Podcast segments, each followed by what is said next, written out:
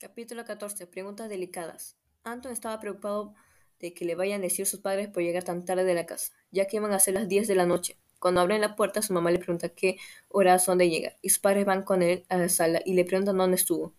Ellos pensaron que estaba fumando por el olor que tenía, pero él dijo que no estaba, estaba con su novia que se llamaba Ana. Luego el padre, todo fastidiado, llamó a la familia del hermano de Ana, Roger y ellos dijeron que no tenían una hija que se llamaba así. Entonces el padre se molestó más porque no le veía nada, y Anton tampoco sabía qué, qué pasaba, hasta que la madre le dijo que entonces invitara a sus amigos a la casa. Y él le dijo que la semana que venía los trayera.